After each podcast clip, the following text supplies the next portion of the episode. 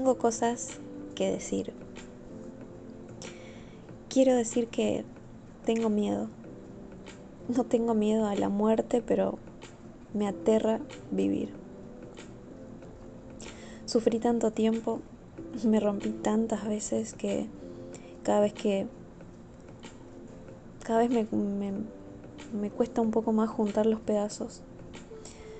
Quiero decir basta a quienes me lastiman y siguen con su vida mientras la mía se rompe a pedazos. Quiero decirles que me hieren, pero no sé cómo hacerlo sin romperme aún más porque cada vez que lo intento resulta que el hecho de que un otro no pueda lidiar con sus cosas o hacerse cargo de sus líos y por eso no puede tratarme de otra manera siempre termina siendo mi culpa o mi problema porque soy sensible. Porque digo basta y de repente me convierto en la conflictiva.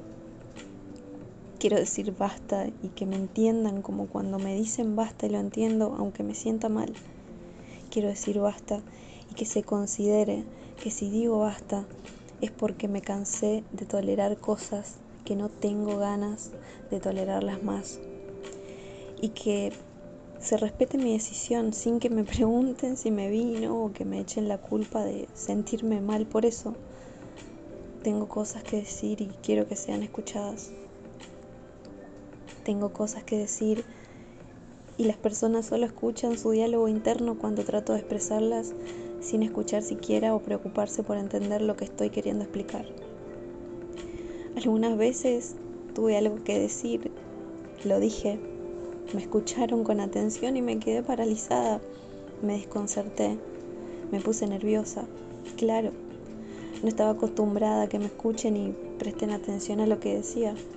Fue muy loco porque ahí entendí y me di cuenta de que sí puedo decir lo que pienso, de que hay personas a, las que le interesa lo que digo, que lo valoran o que solo escuchan para que se genere un compartir sin imponer y querer obligarme a pensar lo mismo.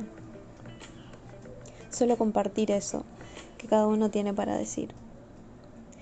Hace poco hice un taller de entrenamiento creativo y me decidí a realizar escritura automática, porque me hace bien, porque tengo cosas para decir y quizás algún día las muestre.